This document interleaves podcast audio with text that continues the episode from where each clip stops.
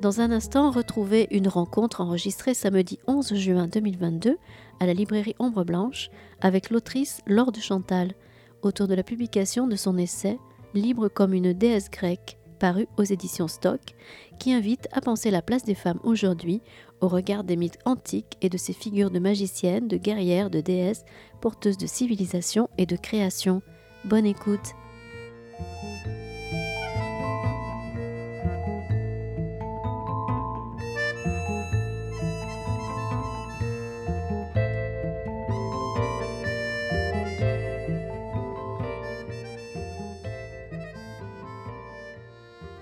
Bonjour à toutes et tous, merci d'être là, d'être venu pour parler de ce livre qui est génial, que j'adore. Euh, ce livre de Laure de Chantal qui s'appelle Libre comme une déesse grecque et qui est paru chez Stock.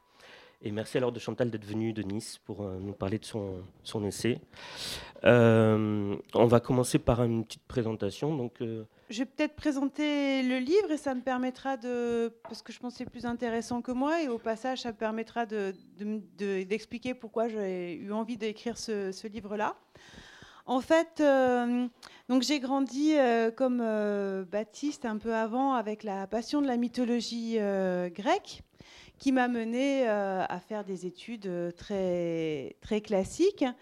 Et j'ai écrit ce livre parce que quand j'étais enfant, donc j'adorais la mythologie grecque et surtout j'y ai trouvé des modèles pour moi qui n'avaient pas forcément des, des modèles qui me convenaient autour de moi, des modèles pour me, pour me construire, pour me construire comme euh, personne et particulièrement pour me construire comme, euh, comme femme.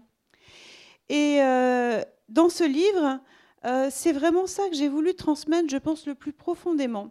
Parce que il me semble, particulièrement dans la génération qui arrive, dans la génération des, plus jeunes, bah de vos enfants si vous en avez, ou de vos petits-enfants, les jeunes femmes sont extrêmement féministes et peut-être manquent de référents, manquent de modèles, à la fois pour se construire et aussi, parce qu'il n'y a pas que soi, euh, il n'y a pas que le, personnel, mais aussi pour euh, réfléchir à leurs conditions euh, féminines, à ce qui doit être fait, à ce qui ne doit pas être fait.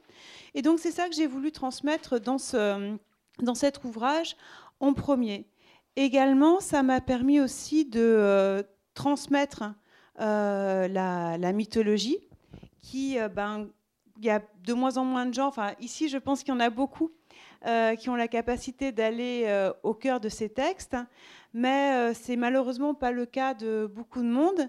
Et donc ce que je voulais faire avec ce mythe, c'était, enfin avec ce livre, c'était raconter les histoires, raconter les mythes, en montrant en quoi il pouvait nous apporter une réflexion sur euh, la condition, le statut de la femme aujourd'hui et puis euh, pour, euh, pour l'avenir. Donc c'est vraiment...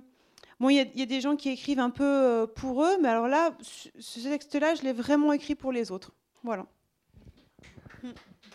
Après, sur le parcours, ben, ce que j'ai dit, hein, c'est des trucs très classiques classe prépa, normal sup, agrégation, et, la chance aussi de pouvoir euh, travailler, être au plus près de ces textes et euh, de pouvoir euh, lire Homère, Hésiode et puis des auteurs complètement, enfin qui pour moi étaient quand j'ai passé la grecque encore inconnue comme Nonos de Panopolis ou d'autres et de découvrir aussi chez eux comment ils avaient pensé là pour ce cas-là l'image de, la, possibilité d'une place juste de la femme.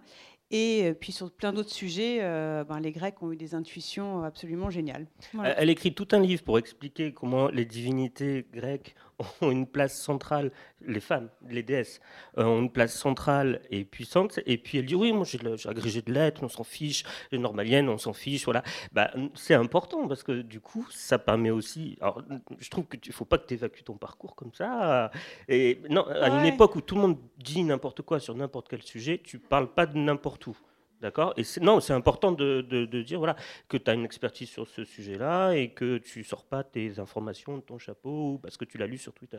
Ah bah non, et puis surtout, euh, moi, c'est une manière de voir les choses. Je retourne énormément au texte.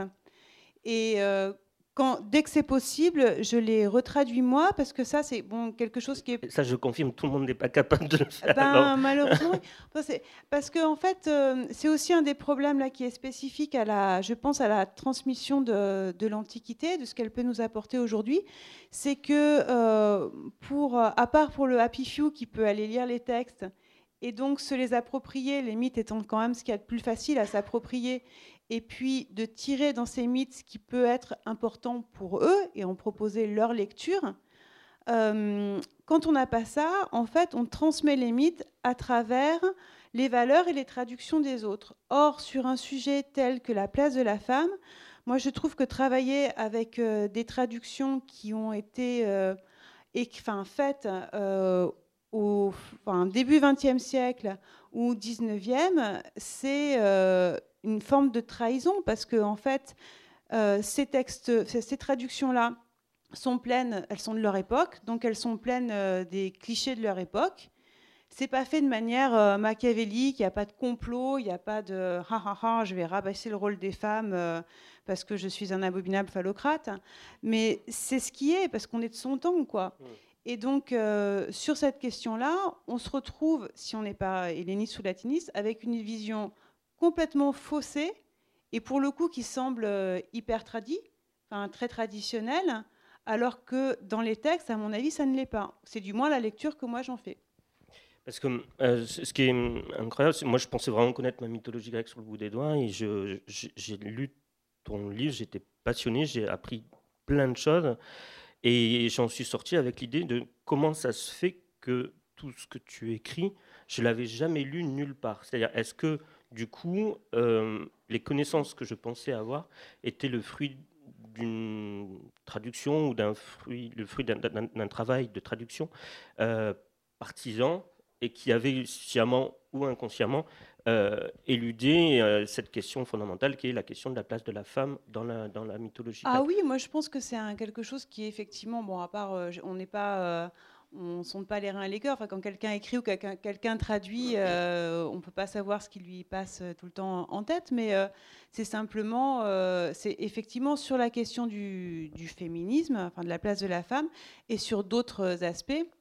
On a une vision, bah, on a encore une vision un peu 20e siècle, 19e siècle de ces questions-là, et c'est pas du tout, c'est pas du tout ça. Mais même dans mon parcours très classique hein, que, tu évoquais tout à l'heure, euh, moi, combien de fois j'ai appris, répété, peut-être même euh, répété en cours euh, des choses, et puis après, quand je suis allée voir dans le texte, je me suis dit, mais non, il y a d'autres manières de, voir ça, et une manière vraiment meilleure, et meilleure pour la juste place à donner à une femme.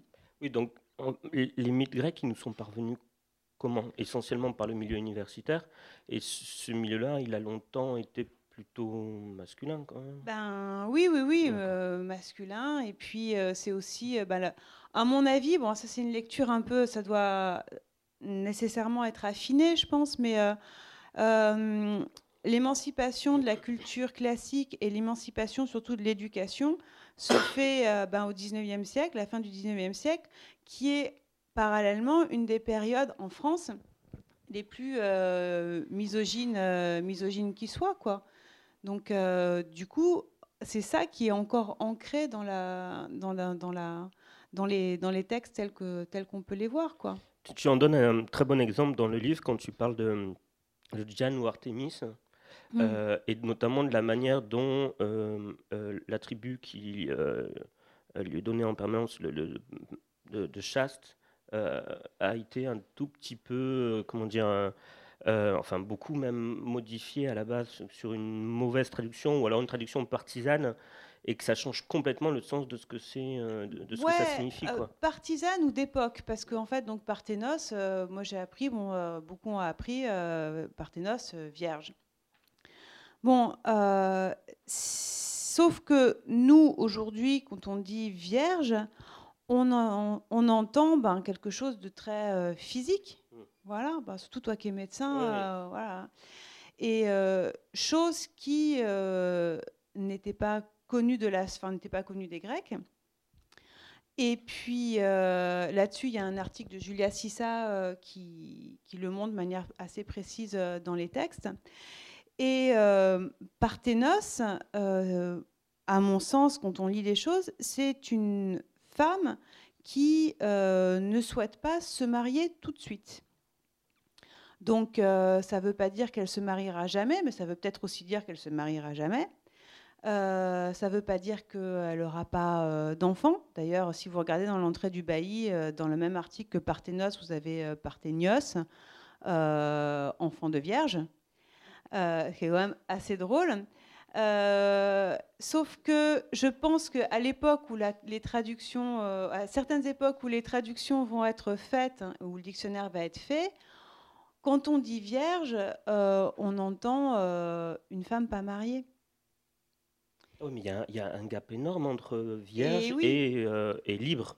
Ben... C'est pas du tout la même chose, quoi. Ah en tout cas, à notre époque, c'est une grosse, grosse différence. Voilà, et euh, quand, euh, quand Artémis va demander euh, à rester Parthénos, elle demande essentiellement à rester libre, c'est-à-dire sans, ouais, célibataire, sans. Ce qui n'empêche pas d'avoir des relations. D'avoir des, bah, d'avoir une vie sentimentale, quoi. Hein.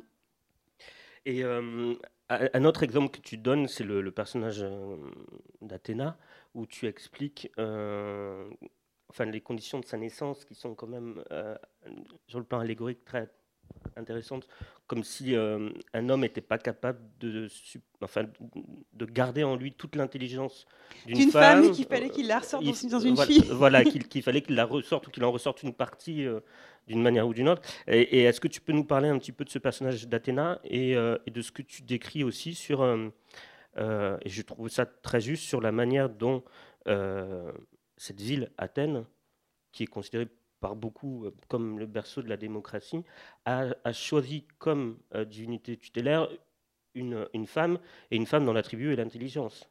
Oui, l'intelligence. Ils auraient pu choisir un, guerrier ou un homme puissant, ou j'en sais rien, un homme plein de pouvoir, ou un ah, homme violent. Euh, dans, le, dans le choix qui est, qui est, qui est proposé, en fait, il y, y, a deux dieux qui sont, euh, qui sont en lice. C'est euh, Poséidon et puis Athéna. Poséidon, il propose un cheval, enfin, il propose le cheval et la source et puis la maîtrise de la mer, parce que c'est le dieu, le dieu des mers. Et Athéna, elle, elle propose euh, l'olivier. Et euh, les Grecs euh, choisissent Athéna.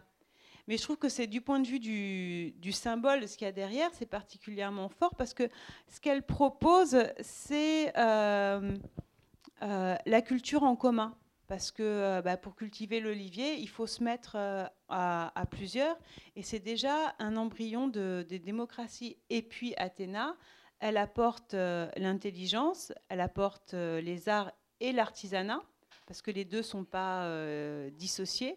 Donc elle apporte des choses qui vont faire progresser l'humanité, progresser par à la fois les mains pour l'artisanat et aussi par l'esprit. Et elle apporte aussi, c'est la cerise sur le gâteau, euh, la victoire à la guerre. Parce que c'est une des choses que j'aime bien euh, mettre en avant, c'est qu'il y, a, deux dieux de la guerre chez les, Grecs. Euh, Arès, qui est... des, fois, des fois, je me dis même, mais comment, comment on a fait pour avoir une vision aussi bah, un peu macho de la mythologie alors que je trouve que franchement, les dieux, les pauvres, ils sont plutôt mal servis, quoi. Parce que voilà, il y a deux dieux de la guerre. Arès, qui est la guerre dans sa dimension euh, de sauvagerie, de terreur, de mort, euh, de peur aussi. Hein, c'est les, dieux qui lui sont, euh, les entités qui vont lui être associées. Et puis Athéna, qui elle est la déesse de la stratégie et de la victoire. Donc en fait, quand on a Athéna dans une, dans une civilisation où la guerre est si importante, quand on a Athéna avec soi, bon ben on est sûr que c'est on va gagner quoi. On le voit avec la guerre de Troie et le, cheval. Euh, bah oui, oui, c'est elle, qui, donne l'idée à, Mais ça aussi, oui, dans les multiples lectures, dans les multiples lectures qu'il peut y avoir de, de la guerre euh, de la guerre de Troie. Euh, bon ben ma lecture à moi, qui est, je vous dis encore, enfin voilà, qui peut-être un jour ou un autre sera plus celle dont on aura besoin d'avoir, mais enfin en tout cas, je trouve que c'est important de le, le voir maintenant.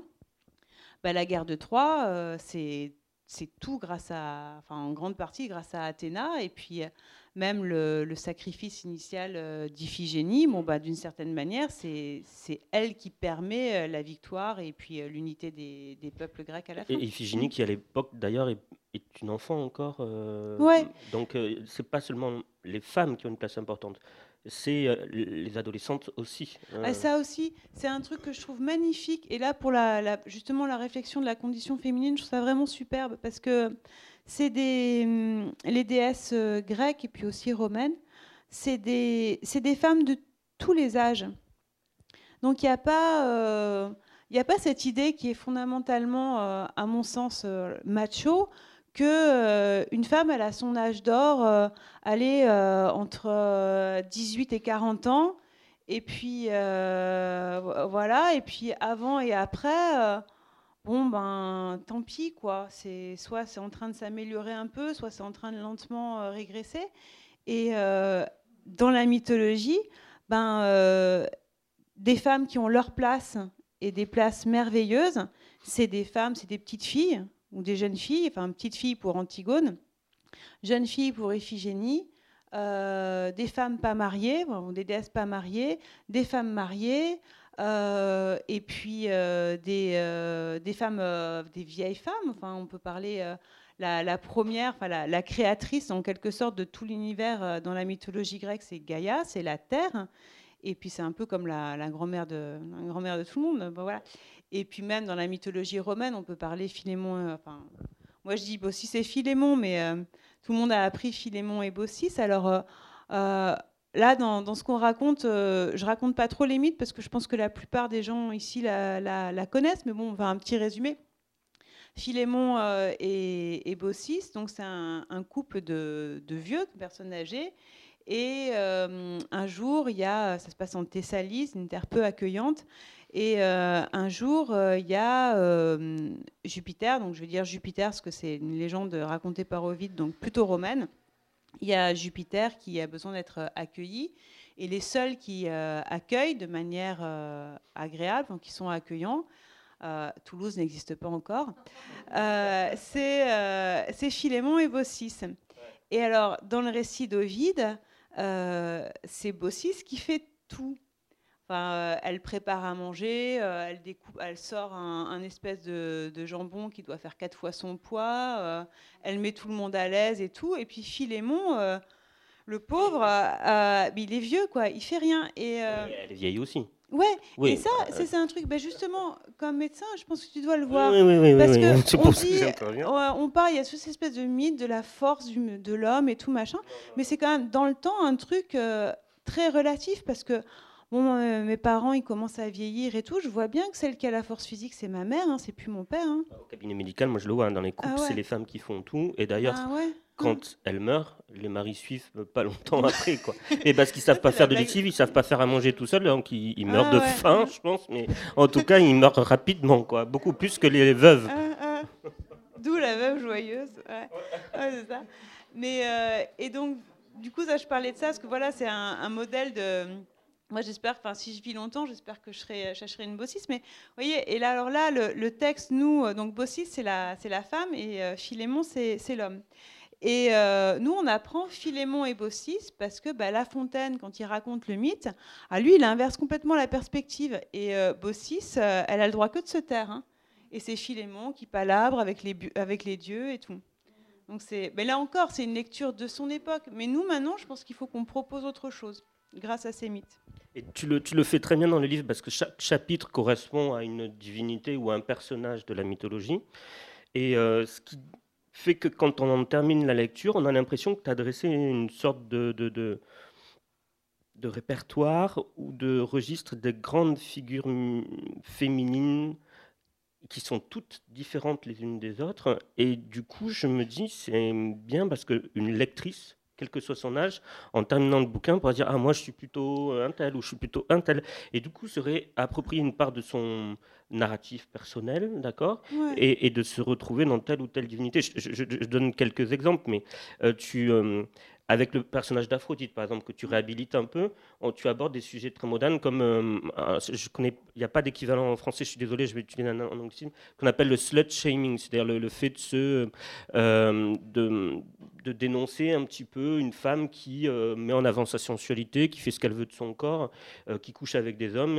voilà, elle l'a bien cherché. Quoi. Voilà, hein. exactement. Et du coup, hein. tu réhabilites ça, ou avec Clytemnestre, tu réhabilites ce qu'on appelle aujourd'hui, pareil, il n'y a pas de, terme français, les, les femmes qui sont ce qu'on appelle no kids, qui veulent pas d'enfants et qui euh, ou qui regrettent d'en avoir eu. Est-ce ah qu'il y a un tabou un petit peu Et c'est euh, très très fort, je trouve, sur Clytemnestre là-dessus, parce que bon, bah, à la fin, il lui arrive ce qui doit lui arriver, enfin ce qui lui arrive, quoi. Mais euh, il y a vraiment, oui. Et une, encore une fois, c'est un texte, c'est des textes qui ont été écrits ou rapportés par des par des hommes. Hein.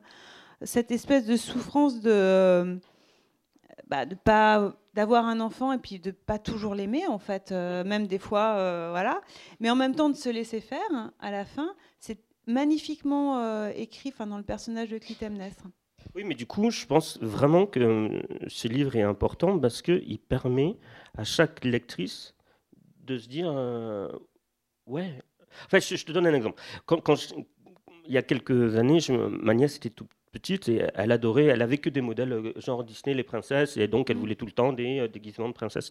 Et puis le film Wonder Woman est sorti au cinéma avec euh, Gal Gadot, voilà.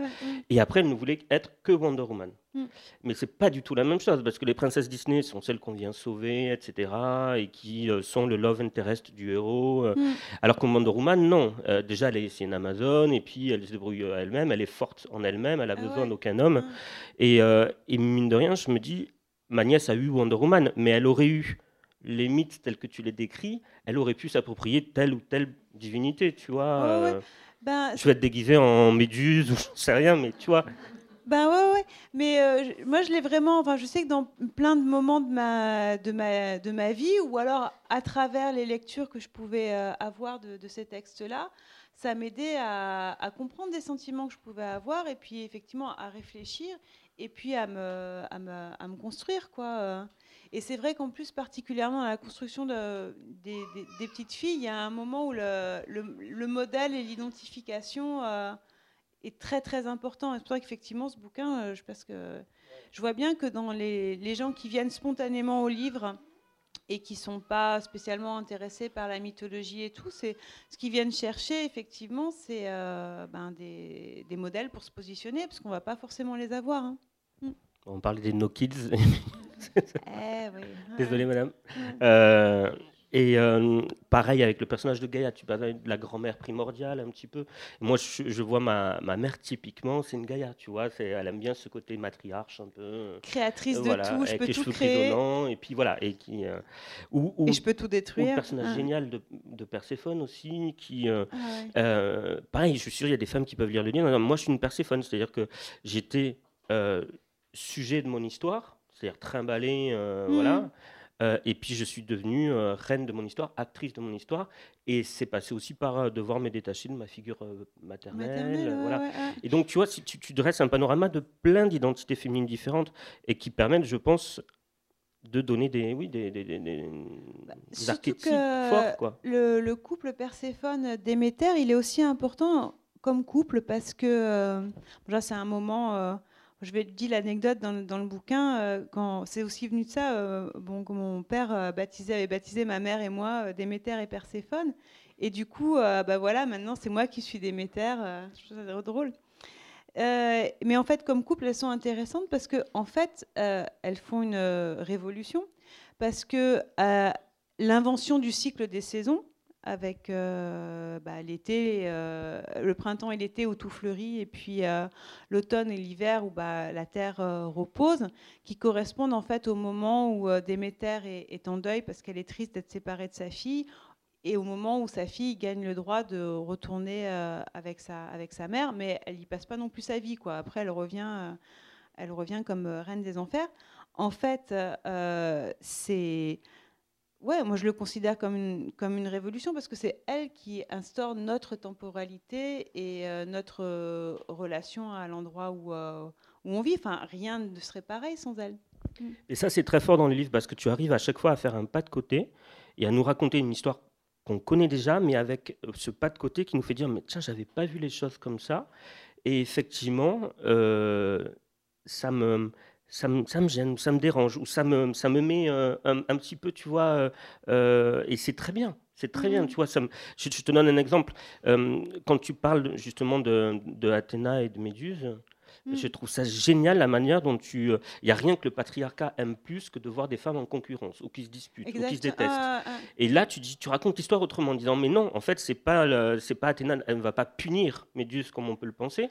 Elle va peut-être, au contraire, lui sauver la vie. Et tu racontes d'une certaine manière, et tu as raison aussi, tu vois. mais ça bah change complètement la tonalité de l'histoire. Bah c'est ça, oui, oui, bah, oui parce qu'elle aide à. Méduse, elle, est violée, donc euh, elle aide à, qu'on puisse ne pas l'approcher, quoi, avoir un peu le, pouvoir sur qui l'approche et qui l'approche pas. Enfin, c'est. Euh, c'est quand même. Euh... Ouais, mais du coup, ça change l'histoire parce qu'on passe de elle est trop belle et je vais la punir d'avoir été euh, ah aussi bah belle. Oui, oui. Hein. Donc deux femmes en concurrence qui se détestent pour les faveurs d'un homme qui en ah. plus est un violeur. Le truc est vraiment pourri. Euh, hein. c'est pas beau.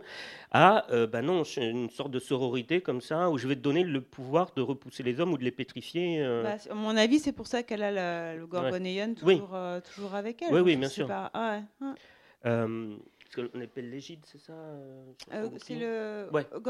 L'égide, c'est le bouclier. D'accord. Mais c'est aussi du point de vue du pouvoir, la seule déesse qui a le droit de porter euh, l'égide, donc c'est la, protection, le bouclier de, Zeus, c'est Athéna. Et c'est elle qui l'aide à combattre tout le temps. Et puis même quand il y a un passage qui est à un moment, donc Zeus essaye d'asseoir son pouvoir, et puis il y a une ultime révolte avec Typhon ou euh, Et donc, euh, c'est un espèce de monstre terrible avec euh, des bras de serpent, des têtes de chien. Enfin, ça donnait, ça donnait Typhon, je pense. Hein.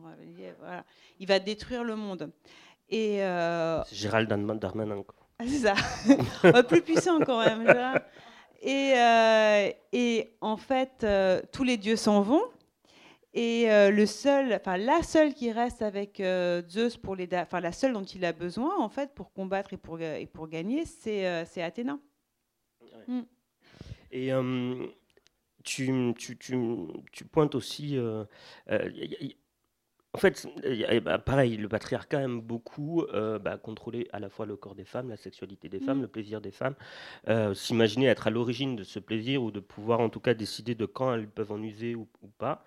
Et, euh, et, je, trouve que la manière dont tu décris Aphrodite, dont tu parles d'Aphrodite comme ça, c'est une vraie réhabilitation de cette déesse qui passe de, et c'est vrai, elle a longtemps été considérée comme un, peu niaise ou un, peu bébête, quoi, mmh. la blonde de l'Olympe, quoi. Euh, et tu, tu, tu, non, mais tu, tu la réhabilites vraiment. Et, c'est, et, quand, tout ce que tu dis, quand on lit, on dit, mais en fait, oui, mais alors pourquoi j'avais cette idée-là de, parfaite idiote, quoi? Alors qu'en fait, pas du tout. Ah bah, alors, euh, donc, euh, déjà, bon, ça, je pense que tous les hellénistes seront d'accord, les Grecs ne plaisantent pas du tout avec la beauté. Enfin, c'est vraiment quelque chose de très important.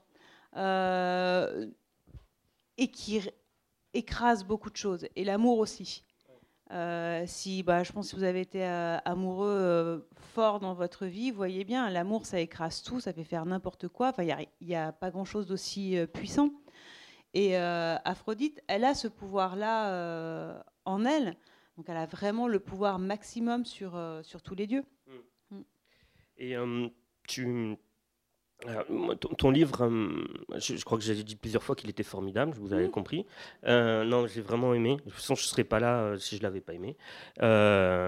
et alors, je vais utiliser le terme canadien, mais du coup qui est francophone. C'est un livre que j'ai trouvé, un livre qu'on appelle d'empouvoirment, c'est-à-dire mmh. un livre pour les femmes, mais qui peut être lu par les hommes. Je l'ai lu, j'ai adoré, et, et qui permet, je pense, aux, femmes de sortir de leur lecture avec un sentiment euh, de puissance ou en tout cas un sentiment de réhabilitation de la place qu'elles ont euh, dans euh, les mythologies. Est-ce qu'il y a des textes mythologiques qui ont été perdus ou qui ne nous sont pas parvenus et où on parle spécifiququement de la place de ces femmes Ah bah il y en a un qui est célèbre et puis euh, mais complètement disparu, c'est le, catalogue des femmes euh, de, de Hésiode. Mmh. Mmh. Tu peux nous en parler un petit peu Je Bah, connaissais pas. le Ah, parce qu'il a disparu, Le problème, c'est qu'il a disparu. non, il y a eu une tentative de reconstruction en fait qui a été faite par un, un grand savant, un grand érudit qui s'appelle Martin West. Et euh, mais euh, il a travaillé aussi sur Apollodore. Et en fait, il a énormément reconstruit le catalogue des femmes à partir de euh, à partir d'Apollodore. Mais il n'y a pas grand-chose. hein. On sait juste que euh, à la suite de la théogonie, qui se termine, enfin où on parle de la des mariages des dieux, ça continuait par et maintenant Muse, raconte-moi les amours des déesses avec euh, avec les mortels. Donc Et- les amours et- des déesses. Ah oui oui oui. D'accord. Ah, ouais. Donc la sexualité des femmes. Ah enfin, ou en tout cas des bah, divinités féminines. Oui oui, là on aurait eu la Et c'est liste. ce texte qui a disparu. Ah bah oui, bah, comme on peut on Ouais, pourrait bah, dire c'est comme dommage, je veux dire. C'est c'est- ça. enfin, euh, c'est- Ça aurait été la. ça aurait la changé clé- beaucoup de choses, je pense. Ça euh. aurait été la clé pour, pour beaucoup de garçons, quoi, qui auraient pu enfin comprendre des trucs au, au modèle. euh, ah, mais c'est comme ça que ça marche. Euh, parce que aussi, moi, je ne pas de, je suis pas dans une perspective, ah, je, pense très féministe et très militante, mais euh, euh, pas dans euh, justement ce que tu disais sur les rivalités. Il y a un sexe qui est meilleur que l'autre Mm. et tout. Bon, non. hein. Et euh, mais c'est juste pour donner la juste place en fait aux, aux femmes, quoi. Alors, une question bête, parce que moi, du coup, je suis pas du tout spécialiste, mais comment est-ce qu'un texte peut disparaître? Bah déjà, s'il est pas recopié, D'accord euh, ben voilà, c'est lacunaire. Alors des fois, tu vas les connaître, c'est c'est assez, euh, c'est très intéressant aussi. Le travail de philologue, c'est un travail passionnant. Tu vas le connaître par euh, les citations, parce que en fait. euh, donc les Grecs avaient compris beaucoup de choses et ils avaient notamment compris que la culture, donc c'était dans les livres, c'était à l'école, mais c'était aussi dans la fête et les conversations. Donc en fait, il y avait des banquets. Et euh, on a conservé un peu une lit- littérature de banquet où on raconte les, les grandes fiestas de l'Antiquité. Et dans les banquets, euh, eh ben, les gens citent. Et ils citent euh, de mémoire. Et ils vont dire euh, Ah ben tiens, euh, comme dirait Sappho, d'accord, ou ouais. comme dirait Hésiode. Et donc, les, les, les philologues, ce qu'ils font, c'est qu'eux, ils recensent et puis donc ils voient. alors là, on a une citation de Sappho, de ces quelques vers-là, euh, et puis ça recoupe euh, dans euh, un autre passage de Banquet où on dit ça. Et puis euh, là, j'ai euh, quelqu'un qui récite pas par cœur, mais qui fait allusion à la suite du texte. Et c'est comme ça qu'on reconstruit. euh, D'accord, bah, ça reste lacunaire énormément. Ah ouais, ouais, ouais, ouais, oui. Mais même sur, les, sur certains textes bah, qu'on a ou qu'on dit avoir. Donc, dans les éditions bilingues, il y a le texte et puis en dessous, il y a ce qu'on appelle Mm. la paracritique. Et dans la paracritique, il y a les autres propositions de version. Parce qu'en fait, un texte que tu vas lire euh, en traduction et puis le grec, c'est euh, ce que la personne qui a fait le travail d'érudition estime être la meilleure leçon. Donc en fait, tu vas pas avoir le même texte euh, de ben, Martin West et puis de Paul Mazon, par exemple. Mm, Voilà. d'accord. Et euh, bah, du coup, euh, j'ai envie de dire que tu l'as écrit, le bouquin qui est disparu. Non, ce bouquin qui est disparu. Le part. catalogue des femmes, Euh, ouais, c'est vrai. Ben, euh, quelque part, euh, oui, c'est bien. C'est rigolo parce qu'en fait, euh, la thèse que j'ai faite, c'était sur Apollodore et donc Ouais. de, de- le catalogue des femmes, j'aurais bien aimé pouvoir le consulter, c'est clair. Ouais. Bon, bah, tu l'as fait en tout cas. Si vous voulez, je voudrais vous lire un petit extrait du livre. Et puis après, on va faire passer les micros. Si vous avez des questions, commencez déjà à réfléchir aux questions. Et, euh, et puis, la, la première personne qui posera une question, elle aura gagné. Parce que chaque fois, les gens, ils ont, ils ont peur d'être le premier ou la première. Donc, euh, euh, lancez-vous, d'accord Alors, je, je vais vous lire. bah, j'ai tout aimé dans ce bouquin. Je- je- troisième fois, quatrième fois, cinquième fois que je le dis. Mais euh, j'ai adoré le, le chapitre sur Médée. euh, parce que c'est une forme de, je sais pas, de, de, de Thelma et Louise moderne un petit peu, de- ou de, de- tu sais, Charlize Theron dans ce film qui s'appelle Monster, qui Ah racontait ah, l'histoire ah. d'une tueuse en série américaine, euh, voilà, et, euh, et- et qui tuait des hommes euh, parce qu'ils étaient hum, consommateurs de travailleuses du sexe, et puis elle était travailleuse du sexe, et puis quand il leur lui manquait de respect, elle les tuait, et je trouve ça formidable. Et, et du coup, ouais, ça- ça- elle est extrêmement moderne, ce personnage.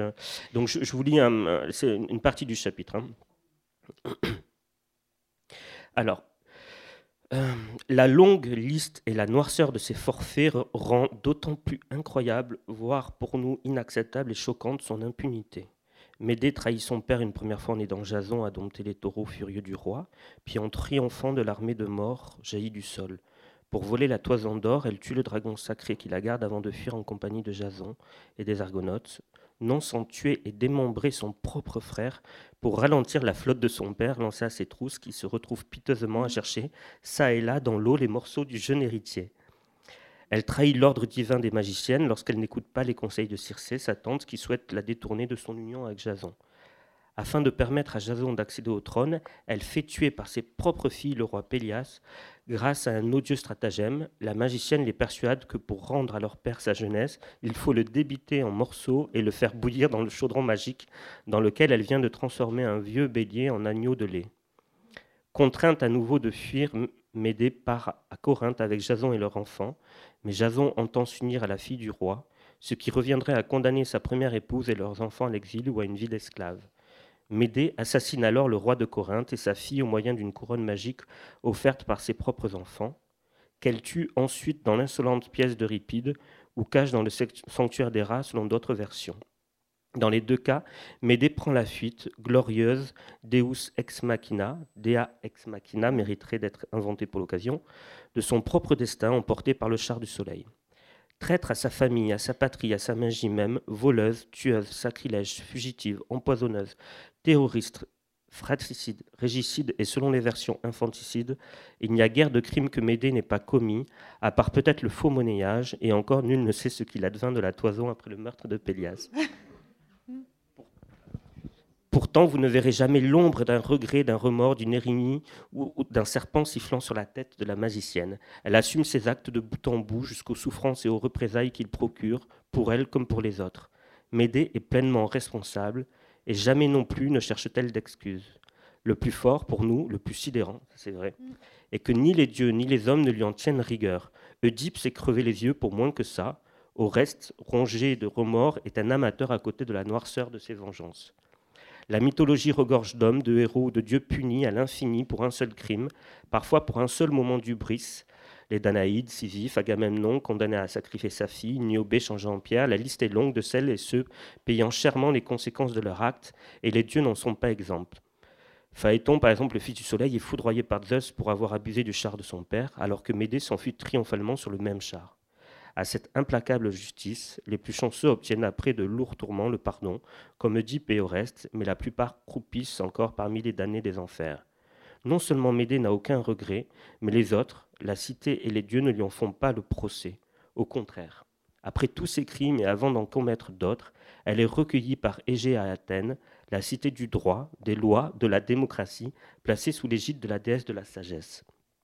Odieuse, ignoble et non coupable, ni dans les geôles des hommes, ni dans celles des dieux, vous ne verrez l'ombre de Médée, et encore moins dans les colonnes des faits divers qui veulent régulièrement déguiser la magicienne en Violette Nausière ou autre Véronique Courgeot.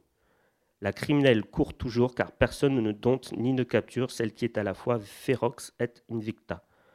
Chaque fois que la coupe est pleine, que le poids de la charge mentale des devoirs et des responsabilités se fait insupportable, que viennent de la nuit des temps les sortilèges de Médée faire exploser les carcans de la culpabilité. Bah, bravo. Bah, je trouvais que c'était important aussi de dire, et ça dans, un, dans une perspective bah, féministe, de dire que euh, être féministe, c'est aussi, euh, c'est pas essayer d'angéliser, pas dire euh, oh, les femmes elles sont super et tout machin. Faut montrer aussi qu'il y a des génies du mal et mm. m'aider, c'en est un. Exactement, mm. exactement. alors, qui veut poser la première question? Ah, bravo madame, bravo. Tenez, je vous le micro. Merci beaucoup. Donc euh, voilà, je, m'interroge sur la source de ces textes que vous avez relus et dont vous avez fait, euh, que vous avez débarrassé de leur gang euh, de séculaire avec cette lecture patriarcale qui au fond déforme la vision des femmes que nous avons. Et c'est évidemment très suggestif. C'était très intéressant. Mais au fond, est-ce que, par exemple, pour reprendre la, fable de Philémon et Baucis chez, chez Ovide, ou bien pour, euh, pour reprendre les textes d'Hésiode. Est-ce qu'on peut supposer que Ovide et Hésiode avaient ce regard pro-féministes, parce que c'était des hommes qui ont les, auteurs des textes dont vous vous, servez, c'était purement des hommes, et je ne, je ne, les connais pas comme étant tellement, euh, disons, pour employer un, vocabulaire complètement anachronique, tellement féministes. Et je pensais à Sénèque ou Euripide, euh, Médée, euh, pour eux c'est un monstrum, alors, du coup, je, me demande euh, jusqu'à quel point les auteurs antiques que vous convoquez sont d'accord avec vous? Alors, je pense que eux, ils n'étaient pas forcément spécialement féministes ou quoi ou ça, mais l'image qu'ils ont donnée, je pense en fait que c'est euh, la manière dont vous, on vous les a transmis, dont vous les avez reçus, qui est empreinte de cette idée que, euh, en moyenne, un auteur euh, grec ou romain devrait être plutôt du côté de l'homme qui se moque allègrement de la femme. Parce que, que Euripide prenne autant de personnages féminins ça a un sens. Enfin, c'est énorme. Euh, même si on va de l'autre côté, du côté de la, de la comédie, euh, euh, qu'on puisse se moquer de Sappho ou Socrate de la part d'Aristophane, là aussi, c'est un sens qui n'est pas, enfin, qui est vraiment très important à mes yeux. Donc, je ne sais pas ce qu'ils avaient en tête quand ils ont écrit. Euh, ma lecture personnelle est que, euh, surtout pour Ovide, qui met. Enfin, on peut être un écrivain masculin et s'exprimer dans des grands personnages féminins. Ou être un créateur masculin, s'exprimer dans des grands personnages féminins et vice-versa. Euh, je sais pas, vous avez des cinéastes euh, qui vont prendre, qui vont, qui vont avoir leur personnage, leur, ce qu'ils ont envie de raconter, ce qu'ils ont envie de montrer, c'est des personnages de femmes.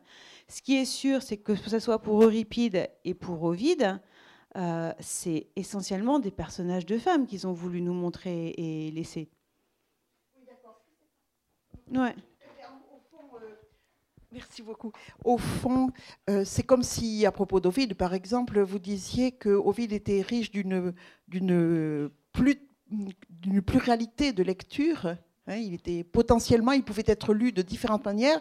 Et au fond, c'est comme si nous avions lu pendant des siècles et des siècles d'une seule manière et vous le lisez d'une autre manière. Voilà. Ça, hein. ça je, je, vous suis. Mais euh, au fond, euh, vous vous, cette lecture, elle se fait à l'insu d'Ovid de lui-même, en quelque sorte. Euh, parce que. c'est oui, mais l'autre lecture aussi. Enfin, je veux dire, Bien sûr. Le problème de. Mais, le problème des. des enfin, c'est le problème, c'est pas un problème, mais c'est une œuvre, quand elle existe, euh, elle devient ce qu'on en fait. Bien sûr, mais au, fond, euh, voilà, Ovide ne savait peut-être pas euh, quel visage de la femme il promouvait. Ouais, mais enfin là, quand même, sur Ovide,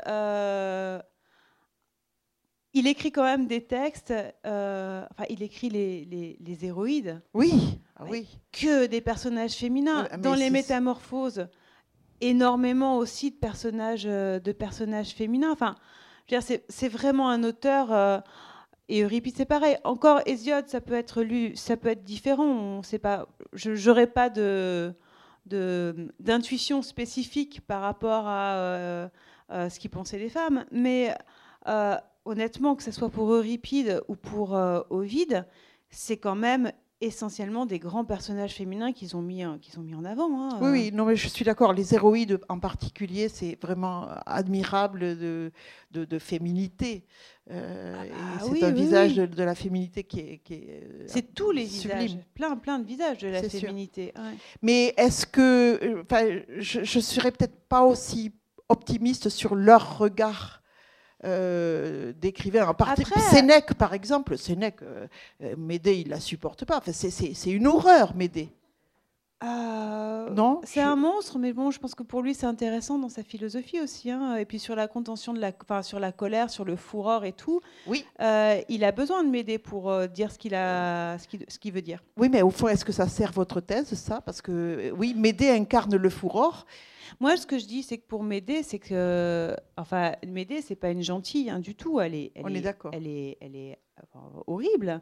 Mais justement, sur la place de la femme, je pense qu'une juste place, et c'est aussi une place qui ne minimise pas l'importance que peut avoir euh, une femme dans la société, c'est aussi une, aussi place qui reconnaît que euh, elle peut être euh, bah, aussi méchante, enfin, aussi mauvaise qu'un homme. hein. C'est ça. Ouais. Mais les antiféministes diraient que Médée sert très très bien leur, leur, leurs propos. c'est c'est une, une hystérique. Enfin, certes, Ouais, mais un, un, un. Donc euh, voilà, sur, sur Ovid, euh, je- je- pour moi, à mon avis, c'est c'est- enfin, c'est évidemment quelqu'un qui s'exprime, euh, qui, qui a dit ce qu'il avait envie de dire à travers des, des personnages féminins. hein. C'est vraiment euh, très très net. Mm. Non, non, je me demandais juste, mais je j'ai pas, c'est pas du tout dans la mythologie. Si, si la question que soulevait Bernadette, c'est pas un peu la même à propos des personnages féminins d'Aristophane quand même. Euh, on a toujours ces problèmes hein, de est-ce qu'on en fait un féministe ou pas? Enfin, en tout cas, la les lectures qu'on propose, surtout les jeunes générations, hein, c'est un peu, euh, enfin, si je peux me permettre, en toute, c'est un peu le- le- la même difficulté, je dirais, hein, que ce que tu as présenté, Bernadette. C'est tout ce que je voulais dire. Ouais. Après, enfin, Aristophane, euh, son génie, euh, c'est de faire rire, rire de manière satirique et méchante. Donc forcément, quand il prend un personnage féminin, ben, c'est une vision euh, satirique et méchante. Mais euh, bah, parce qu'il y a aussi des... euh, parce que... Oui, bah, moi je pense que la- le côté miso- enfin le côté phallocratie féroce, c'est pas, euh, c'est une façon de se moquer des femmes, c'est de le présenter de, de cette manière. Mais c'est aussi, si on les met au cœur des pièces, c'est euh, ben, leur donner euh, une place, euh, une place importante et une place politique en plus. hein, dans. Ah, attendez, il faut parler dans Ah, le micro parce que c'est enregistré en fait pour le podcast. Moi, ce que j'ai Après, vous passerez le micro. Voilà. Ce que j'ai euh, essayé de faire oui. dans, ce, dans ce livre, euh, c'est euh, par rapport à- au regard du lecteur, c'est justement de proposer euh, une lecture de, euh, bah, quelqu'un d'aujourd'hui euh, qui a fait du grec, quoi, parce qu'on on n'est pas, on pas si nombreux. Enfin, C'est-à-dire, vous êtes lectrice, euh, point. Et une traduction, c'est aussi une lecture. Donc, peu importe ce que pensait Ovide, Aristophane, c'est ce que le lecteur, en plus on ne sait vraiment pas, mais ce qui compte, c'est le lecteur et tel qu'il s'investit, tel qu'il habite l'œuvre. Euh, c'est tout. hein. Enfin, je crois qu'il n'y a pas de- d'explication autre que. Voilà, mais comme... euh, Et vous, vous êtes quelqu'un de votre génération, ce qui est normal, euh, de votre sexe, ce qui est normal, euh, de votre pays, ce qui est normal. Vous avez vos propres fantasmes, et donc c'est normal d'habiter une œuvre avec ce que vous êtes. Enfin, c'est vraiment voilà, toute la théorie du texte de lecteur. hein, c'est c'est mon dada. Absolument. Voilà, et moi, c'est- ma, ma perspective, c'est vraiment de transmettre, euh, transmettre ça. Et pas de continuer à répéter avec euh, des traductions qui sont plus en phase avec euh, ce que. Parce que la mythologie a aussi quelque chose de particulier, c'est que c'est vraiment quelque chose qu'on doit se réapproprier pour nous aider à penser, euh, penser aujourd'hui, quoi, penser notre, notre culture. Et donc, pour pouvoir se la réapproprier, il faut qu'elle vous soit dite avec des mots que vous comprenez. C'est ce que j'ai essayé de faire. Ce qui m'inquiète un peu, c'est comment dire une espèce d'antiquité féministe, à moins de passer par Sappho ou Corinne, dont je ne sais pas trop si elles avaient une idée autre. Euh, si vous voulez, c'est ce, problème, euh, j'allais dire, de, de- de politique. Même Aphrodite, dont le pouvoir est absolument colossal sur les bêtes, sur les animaux, les insectes, les hommes et tout ce qu'on veut, elle est quand même, elle a quand même un pouvoir qui n'a d'une certaine façon, comment dire, rien de politique. Est-ce qu'il existe véritablement, comment dire, des, des gynécocraties en dehors de, des gynécocraties comiques d'Aristophane, qui sont une véritable catastrophe, puisque c'est la fin ou c'est la mort de la politique. On n'a plus que, si je peux dire, au bonheur des mecs dans, l'Assemblée des femmes, c'est simplement des, des, des mères euh, euh, il n'y a plus que, des, femmes qui sont des mères et qui, ne rétablissent pas une utopie naturelle, puisqu'il y a primauté des, comment dire, des plus laides, des plus vieux et des plus laides. On, on tombe donc, si je peux dire, dans, dans le cauchemar des, pour les hommes. C'est bah- une gynécocratie qui abolit complètement la politique. Alors, même au niveau divin, y a-t-il à un certain endroit, une, même avec la puissance d'Aphrodite, une, comment dire, quelque chose de politique dans cette, puiss- dans cette colossale puissance féminine? Ah ben ça c'est pour organiser justement, on voit bien Ouais. dans ces utopies comiques qu'il s'agit à tout moment de médiatiser le, le naturel et comment dire une organisation sociale. Alors bon, euh, l'utopie finit par se casser la figure et par s'autodétruire, mais, mais le- le- plus, plus que jamais peut-être dans la dernière pièce d'Aristophane de l'Assemblée des femmes, où ça médiatise plus rien du tout. La, la nature, c'est pas que les, que, les plus, que les plus vieux et les plus beaux ou les plus vieilles, les plus bêtes, les, les plus moches, comment dire, et la priorité. C'est, c'est absolument antinaturel et, et ça ne favorise même pas, si je peux dire, la reproduction. Bah, Donc- vous avez prononcé le, le mot, c'est que là, on est dans l'ordre du comique. Et, Eh euh, oui, mais alors justement, la gynécocratie, dans l'ordre, si je peux dire, du sérieux, où elle est, ça, ça ne marche, Aphrodite, ça ne peut pas marcher. Deux choses. Comment on peut dire ça alors que la créatrice de la créatrice de l'univers, c'est Gaïa. Celle qui met en place le premier ordre et la civilisation, c'est Gaïa. La déesse qui incarne la démocratie, donc le régime politique le moins mauvais euh, qu'on ait trouvé pour l'instant, c'est Athènes et c'est Athéna qui y préside. Oui, mais enfin bon, c'est le, pouvoir féminin, c'est évident, c'est initial. Les, les Vénus de Willendorf sont aussi, si je peux dire, à l'origine de l'art. C'est la première représentation, que ce soit artistique. euh, Est-ce que ça veut dire qu'il y a, comment dire, un, un- un pouvoir des, des femmes de- dans l'organisation du monde? Y a Et métis, métis sans métis, aucun gouvernant, dans le texte d'Hésiode, la métis, c'est celle qui permet euh, de définir le roi juste, celui qui a, la métisse. Métis, c'est une divinité euh, féminine. Donc là encore, je pense que c'est, euh, c'est tout à fait naturel, enfin normal, c'est plusieurs siècles de... euh, plusieurs siècles de domination masculine qui donnent à dire qu'il n'y a pas d'autre gynéco- gynécocratie qu'une gynécocratie comique, alors qu'en en fait, euh, il y a Athéna, il y a Gaïa, il y a Aphrodite. Ah oui, mais ça, c'est rien. Non, mais Aphrodite n'a rien de politique, je ne crois pas. Peut-être Athéna, Ah. et encore, il Ah. faudrait savoir, puisqu'Athéna, effectivement, elle est en principe la fille de. Métis. Mais elle est plutôt, la, comment dire, la, la- la fille de personne. Elle n'a pas de mère, presque. Mais ça aussi, ça aussi, la fille de personne, enfin, c'est. C'est la fille de Zeus dans C'est la crâne. fille de Métis, mais enfin, elle est l'intelligence, elle est l'émanation de, de Métis. Enfin, elle tient beaucoup plus de sa mère que de son père. Ça aussi, de dire euh, que c'est euh, la fille sans, sans mère, ça me semble être une lecture. euh, c'est celle qu'on a toujours faite jusqu'aujourd'hui. Et, et alors, du coup, ça semble plus vrai que le reste. Mais si on le regarde justement, c'est pas la lecture la plus euh, forcément la, la plus évidente. En fait, c'est juste celle qu'on a toujours faite. Athéna est un personnage double, puisqu'elle est la déesse de la guerre à coup sûr.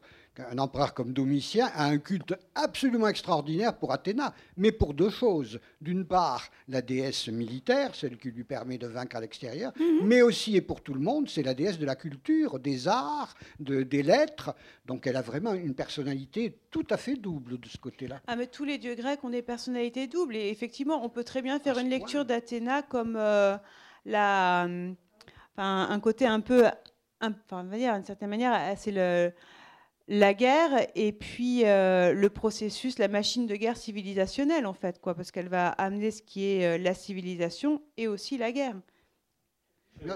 Un dernier truc, ce qui m'échappe un peu, c'est en quoi, si je peux dire, ces, ces femmes, ces déesses antiques, mais aussi Clytemnestre, Médée, Ph- Phèdre, euh, que- qu'est-ce qu'elles apportent? Une liberté C'est ça que vous voulez montrer. Donc, Alors, la liberté, elle se fait parce qu'elle donne une juste place aux femmes.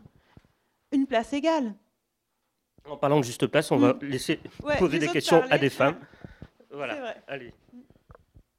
J'avais juste deux, deux petites choses à, à dire d'abord merci. Et par rapport au titre, je, trouve que justement, puisqu'il est censé s'adresser à des personnes d'aujourd'hui, pour moi, ce titre libre comme une déesse grecque hein, ne va pas forcément de soi pour tout le monde aujourd'hui. Quand on sait que parfois, c'est difficile de faire entendre la liberté des Grecs chez des très très jeunes gens. Et deuxième chose, c'est vrai qu'Aristophane, c'est vraiment très difficile de, penser Aristophane. Euh, mais ces femmes-là, elles disent aussi qu'elles euh, vont suivre celle qui a écouté euh, les débats des hommes. Elles disent aussi qu'elles n'ont pas pu aller à l'école, qu'elles n'ont pas pu se former. Et c'est vrai qu'elles disent que c'est vrai qu'elles sont des mères et qu'elles font en fonction de leur quotidien mais elles ont un désir qui est celui d'arrêter la guerre parce que ça tue leur fils. Et donc euh, c'est la vie qui donc ça c'est assez intéressant aussi d'arrêter la guerre. Euh, voilà. Donc euh, c'est vrai que on a du mal à réfléchir et à penser ce fameux Aristophane voilà. Et puis c'est aussi c'est toute la question du modèle en fait parce que faut pas aussi enfin bon en plus pour ceux qui n'ont pas, qui n'ont pas lu le livre, faut pas aussi penser que euh, euh, j'essaye de propager l'idée que euh, dans l'Antiquité, les femmes avaient une place merveilleuse. C'est la question du modèle, c'est-à-dire que, enfin, du modèle possible, du modèle possible pour nous. et sur l'ambivalence, c'est aussi intéressant. combien, et là c'est aussi particulièrement intéressant, je pense aujourd'hui, combien euh, de femmes et d'hommes vont se dire euh, féministes et euh, vont l'être très sincèrement dans l'idéal de ce qui se construisent eux, dans l'idéal de leur pensée, dans ce qu'ils voudraient être. Et puis, ben, dans l'histoire et dans les faits, souvent c'est décevant, de part et d'autre. Et donc là, ce qu'il y a dans la mythologie, c'est justement des modèles et que la réalité va essayer de, tant bien que mal, s'accrocher à ces modèles pour les garder en ligne de mire et puis toujours s'en approcher, mais ça sera toujours imparfait. Donc que les sociétés euh, antiques euh, aient pu être des sociétés misogynes, c'est vraiment pas une chose qui est remise en question euh, dans ce livre-là. Hmm. Tenez, tenez, tenez simplement la même question qui se pose, par exemple, je pense aux, liaisons dangereuses, hein, je sais que ça n'a rien à voir a priori, c'est-à-dire que le texte peut avoir effectivement, du point de vue de son auteur, une certaine visée, une certaine présentation de la femme, mais en même temps, comme tu l'as dit, il peut laisser transpirer euh, d'autres éléments, hein, c'est-à-dire euh, il peut nous éclairer sur la situation de la femme à l'époque.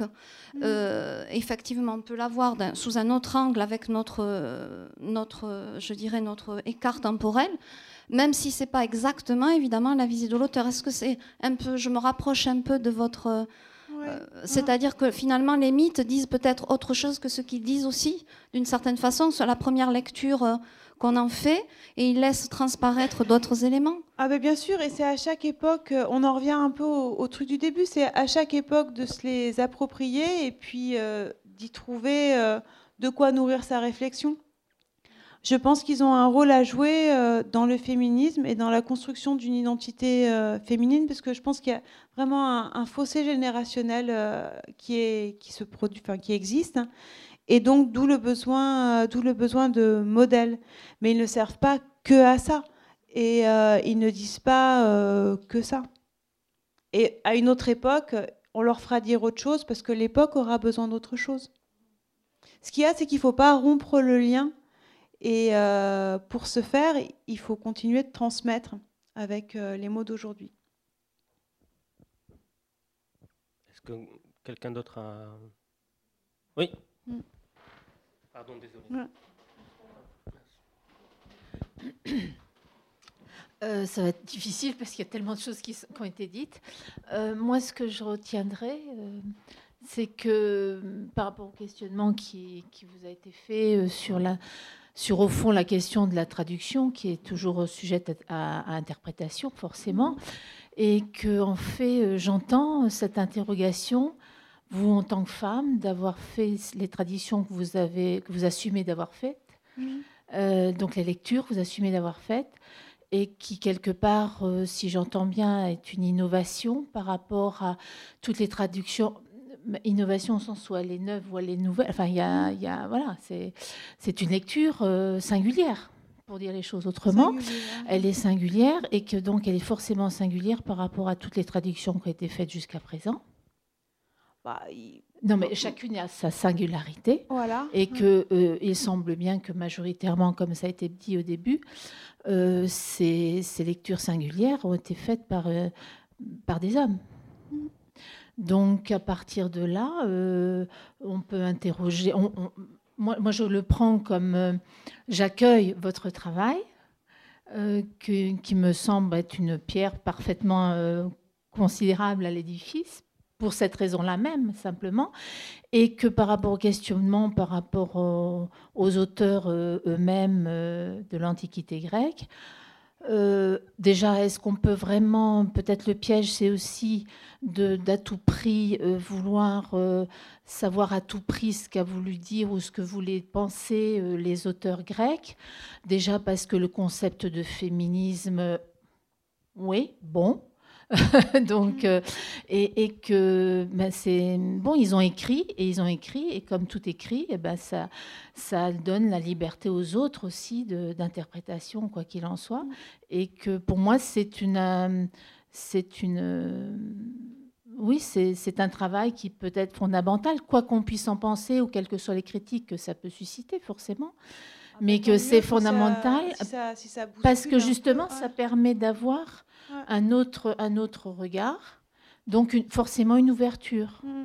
une ouverture à une réflexion, et donc effectivement de pouvoir avoir une lecture, de s'approprier une lecture différente des mythes, qui effectivement aide à penser, euh, à penser l'humain de maintenant aussi, c'est bien ça. C'est parce qu'au fond, c'est nous qui nous sommes appropriés. euh, je suis pas sûre que les auteurs pensaient à ça quand ils étaient auteurs grecs, et qu'en fait, effectivement, c'est bel et bien euh, l'humanité, c'est quand même pas mal, en tout cas en Occident, pas mal appuyé dessus. Donc euh, voilà.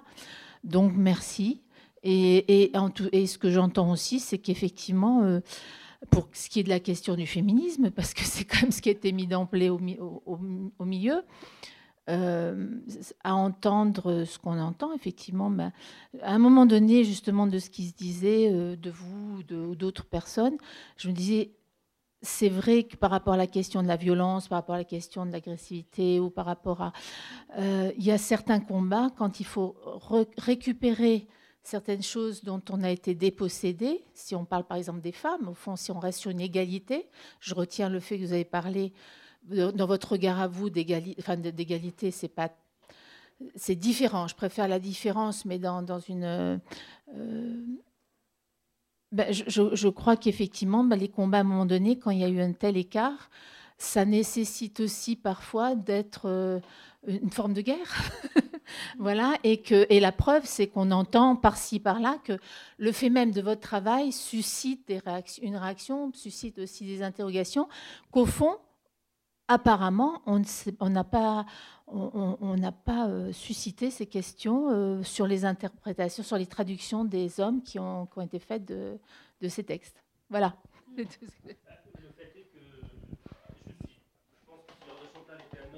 Présenter un livre sur la mythologie grecque, personne n'aurait posé la question de quelle est ta grille de lecture et si tu n'as pas une grille de lecture masculiniste ou machiste de, Ah de, de Mhm. ton, de ton travail. Quoi. Mm, mm. Euh, donc, euh, donc voilà, merci pour ton travail. Et puis c'est bien oui, de, de dire qu'on ne traite pas de la même manière, euh, j'ai l'impression, euh, les essayistes hommes et les essayistes femmes. Les femmes sont forcément biaisées dans leur euh, lecture ou dans leur traduction. Elles Et, trompent euh, plus, oui, oui. ouais, ouais. ben, voilà. Important à dire. Ben, merci à toutes et tous d'être venus. En tout cas, c'est vraiment gentil. Et puis, euh, euh, Laure est là si vous voulez dédicacer le, le livre. L'essai Libre comme une déesse grecque est publié aux éditions Stock. La rencontre avec Laure de Chantal a été enregistrée samedi 11 juin 2022 à la librairie Ombre Blanche, réalisée et mise en onde par Radio Radio. Laure de Chantal a également signé d'autres ouvrages, parmi lesquels À la table des anciens, Séduire comme un dieu, Celebrity aux belles lettres et Le jardin des dieux chez Flammarion.